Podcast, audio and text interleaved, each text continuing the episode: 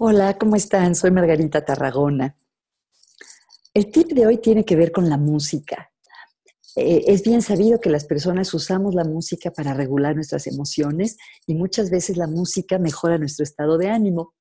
Se me ocurría compartir con ustedes una idea que hemos estado haciendo en la clase que doy en el ITAM y que me ha encantado, que es crear una lista de canciones o un playlist, en este caso en Spotify, pero lo pueden hacer como ustedes quieran, con su familia una lista de canciones que les alegren o que les gusten o que les conmuevan, que les parezcan apropiadas para esta época.